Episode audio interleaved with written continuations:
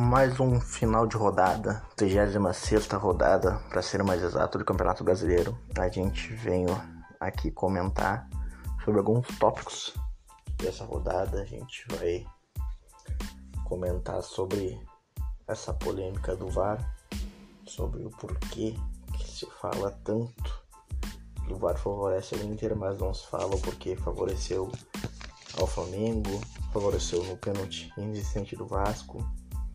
Uh, vamos fazer a contagem que a gente sempre faz para o Inter ser campeão, quais as chances, o que precisa acontecer, o que não pode acontecer. A gente vai comentar também um pouquinho uma coisa que aconteceu no, no final da partida, quando o Vasco foi e colocou na súmula uma reclamação do VAR. A gente vai o pronunciamento da CBF, a gente vai falar um pouco do choro dos coribãos que nem comentaram o jogo deles hoje, mas estão torcendo pro Flamengo loucamente. Eu acho até que o Flamengo ganhou alguns sócios aqui no Sul. Uh, não vamos ser muito, muito comprido, vamos deixar um episódio mais curtinho, de 10, 15 minutinhos. Uh, vamos conversar também sobre se o Abel deve ficar ou deve sair. Uh, sobre quem me escutou e apostou dinheiro no Internacional, quem fez a win no Inter e ganhou dinheiro em cima do Vasco. Então tá, vamos começar pelo começo, bem redundante. Inter ganhou do Vasco, ponto. Cara, foi um jogo bem complicado, um jogo difícil, onde nos primeiros 10 minutos o Internacional tomou conta do jogo. Eu achei que ia ser um jogo de 3 a 0, 4 a 1, mas uh, depois desses 10 minutos, depois que saiu o gol do Internacional, uh, esse jogo aí começou a me, me assustar. Foi um jogo onde o Vasco não queria perder, o Inter começou a errar muito, o Vasco começou a, a catimbar o jogo. E quase ganhou. Aliás, quase empatou. Naquele pênalti inexistente onde o juiz Uh, mesmo olhando no VAR, eu não sei o que ele viu ali. Não, como eu disse, não é ser clubista, mas ali não, eu não vi ninguém, claro, menos aqueles que tenham o ódio pelo Corbão, que eles são um pouco fanáticos e viram um pênalti ali. Mas realmente não, não, não teve como ser pênalti ali. Nenhum comentarista depois falou que foi pênalti, todo mundo, todos os comentaristas. Uh, até os próprios narradores dizem que não disseram que não viram pênalti ali, mas enfim, é aquela história. A banca paga e recebe. Só é o ruim, eu acho só errado da parte de comentários só do Internacional sobre ah, o Internacional uh, tem privilégios e tal, mas esse foi um, foi um dos fatos que aconteceu no campeonato que mostra o contrário. Se não fosse a incapacidade do cano de de não fazer o gol. Se bem que o Lomba ia pegar, foi bem no cantinho. Uh, a gente ia sair com o jogo empatado, porque não ia sair o outro gol do Internacional. Ia acabar em 1 a 1 O Flamengo ia sair com 68 e a gente ia ficar no empate com 67 pontos. Ou seja, a gente ia perder a liderança e o Flamengo ia matematicamente campeão para as próximas rodadas. Mas ainda bem que não aconteceu isso. O nosso garoto, garoto não, ele tem 30 anos, 31, já tá velho, só tem cara de guri. Mas é, graças a Deus que ele não foi para a Arábia. Ele teve, olha, um, uma pontinha. Quase a gente trocou ele por uns camelos aí, por um, uns tecidos de seda, mas lá de cima olharam pro lado, pelos colorados e falaram, não, deixa ele mais um pouco aí. E foi ele que marcou o gol do, do 2 a 0 O Vasco tava, tava ferrinho, tava forte pelo empate. Pelo menos que eu achei que o empate viria. Uh, mas ele selou o caixão. Pegou e colocou o último prego. Claro, lembrando do primeiro gol do nosso Marcelo Dourado. Aliás, com essa de Big Brother aí eu fico lembrando desses caras aí o nosso Rodrigo Dourado, o nosso capitão, uh, fez o gol. E esses dois são o nome do jogo. Se não fosse o Dourado e o Galhardo, a gente estaria em maus lençóis. A gente vai para a próxima rodada com 69 pontos. O Flamengo, que é o nosso adversário direto, com 68.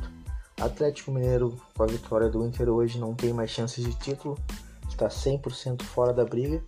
Hoje, quem deu uma revivida, e bem revivida entre aspas, foi o São Paulo, porque ele chegou a 62 pontos, mas ele tem um jogo atrasado. Ou seja, ele tem 9 pontos se ele ganhar todos os jogos.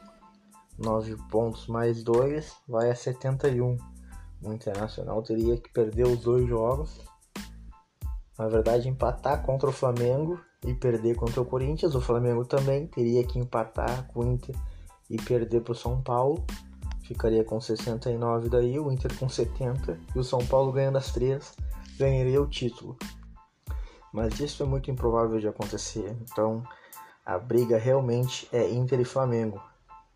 E a briga, quando eu digo, é no confronto direto. Tem que sair o campeão dali. Quem ganhar sai campeão. Isso aí eu tenho certeza. Se o Inter perder pro Flamengo, eu eu não acredito mais em chances de títulos. Claro que, aliás, vou, vou falar de novo. Não é que eu não acredite em chances de títulos, como eu disse, futebol é número. As chances são bem poucas, a porcentagem é bem pouca. As chances vão ser todas do Flamengo. Por isso que eu digo, quem sair uh, vitorioso desse jogo vai ser campeão do Campeonato Brasileiro com maiores chances, com mais porcentagens. No finalzinho ali do jogo, o Vasco deu uma chorada, disse, como eu disse, o pessoal chora só quando o VAR é contra eles. Quando o VAR é a favor deles, não tem choro. Deu uma chorada, disse, colocou na súmula e tal, que o VAR não estava calibrado e realmente não estava. Mas a CBF já deu uma nota, esclareceu, disse que o jogo foi legal e não tem choro. Mas é aquilo, né, gente? É, é lutar contra tudo e contra todos. Como eu disse nos outros episódios, uh, a gente vê a alegria do, dos narradores, do, da mídia do, do eixo Rio-São Paulo quando o Flamengo está, entre aspas, na frente. Quando saiu o gol do Gabigol irregular também, e mostrando no VAR a irregularidade, o Rios foi e não apitou, aliás, apitou o gol. E a mídia nada se falou. Tu não vê nos jornais, tu não vê nas páginas, nada falando sobre isso só vê falando do gol irregular, entre aspas, do Internacional. Eles não falam nem do pênalti mal marcado do Vasco, que se não fosse o Cano errar o gol, mas o assunto aqui era outro. Mas como eu disse, é contra tudo e contra todos. Ah, a gente sabe dessa. Como a gente pode dizer? Desse amor da mídia pelo Flamengo. E quando eu digo mídia, mídia nacional, não digo essa mídia regional, porque eu vejo imparcialidade por parte dela. Não tem imparcialidade pelos comentaristas, como eu disse a última vez, mas daí vai do comentarista do que é colorado e do comentarista que é gremista. Ah, se ele perder na discussão, o time dele perdeu, entre aspas, ali naquela guerra de bancada. E como eu tô falando aqui do sul, dos comentaristas gremistas e colorados, uma coisa que eu notei, vocês também vão notar, que na rede social não se falou do Grêmio. Hoje eu fui saber do que o Grêmio jogava porque eu acompanho o esporte, mas quem não acompanha não sabe. Porque não tem um gremista que postou algo sobre o time dele. Eles só postaram uh, coisas do, do Inter, coisas do Flamengo, chamando de Internacional, falando de aquela velha, aquele velho choro do noveleto mas de, do time deles eles não falaram nada. É uma pena, né? Que, que, o, que o Grêmio se torne isso. Não, não é uma pena não. Eu gosto. Eu gosto. De ver eles sofrendo, de ver eles ter que torcer para outros times, esquecer até do, do próprio do próprio time deles, do, do, do, que tem jogo. Mas também vão lembrar daí, foram lá e perderam pro São Paulo, deram a vida pro São Paulo. E comentando, né? Tem o joguinho deles agora aí a final da Copa do Brasil. E o Palmeiras vem forte, hein? Todo mundo achou que o Palmeiras ia se abalar com a. com a. com a Copa essa do. Com, aliás, com o Mundial. E ele veio forte. Atropelou. Atropelou o Fortaleza enquanto o Grêmio tropeçou pro São Paulo. Então, né? Para gremistas aí que estão com uma mão na taça, isso da boca deles, não sou eu que tô falando. Segundo eles, é bom dar uma preocupadinha. Hein? Mas uma coisa que tá se aproximando e aí vai ter que ser discutida vai ser o Abel Braga, o nosso velho cachaceiro que gosta de tomar um vinho. A questão é, ele vai ou fica? Vamos querer outro técnico para a próxima temporada ou a gente vai ficar ainda com o Abelão? Só eu acho que vai ficar o Abel, hein? A diretoria toda já abraçou, uh, os torcedores todos já abraçaram, inclusive aqueles que que atacaram o Abel quando ele veio. Na verdade, ninguém quis que ele viesse. Ninguém aprovou. Ficou dividido entre os que não gostaram muito, mas ficaram quietos, porque era o que tinha para janta, e os que odiaram, que foram para rede social, atacaram o Abel, e aí tá o resultado. Inclusive eu fui um do que não ataquei o Abel, mas eu postava uma história de vez em quando com saudade do Kudê. Mas é isso, né? O futebol é, é isso aí. Mas por enquanto é isso aí. É. Acabou essa rodada aí, o que interessava a gente. Agora a próxima rodada, 37 é tudo ou nada. É final de Copa do Mundo. É cada um fazendo oração para sua crença. É, todo mundo vai parar o Brasil, porque se tem um time odiado no Brasil é o Flamengo. Vai ser dividido, vai ser Colorado e o resto das outras torcidas e Flamengo, flamenguistas e gremistas. Vai ser. Tá, o, o Brasil tá dividido assim, não é mais Lula e Bolsonaro, não é esquerda direita, não é Priori e Manu Gavassi, é Inter e as outras torcidas, e flamenguistas e gremistas. Então, gente, eu acho que o Internacional tem todo, uh, como eu posso dizer assim, tem toda a qualidade para ganhar o Flamengo. É um jogo difícil. Se a gente for analisar friamente, o Flamengo tem mais time que o Internacional, isso aí é inegável. Tem mais peças de reposição, mas o Internacional vem, como eu posso usar a palavra, surpreendendo a cada jogo. Uh, cada jogo é um jogo. Ele vem aí uh, de de 12 jogos ele ganhou 9, ele perdeu um, mas logo já ganhou os outros dois. Então, uh, como eu disse, cada jogo é o jogo e o Internacional vem surpreendendo. O Flamengo vem tropeçando muito antes dessa desse crescimento deles, tanto que eles estavam até fora da briga, mas o São Paulo tropeçou e o Flamengo apareceu aí nos nossos calcanhares. Como eu disse, é um, o Flamengo é um time difícil, eu não gostaria de estar brigando diretamente com ele, preferi Atlético ou São Paulo, mas futebol a gente não tem muita escolha.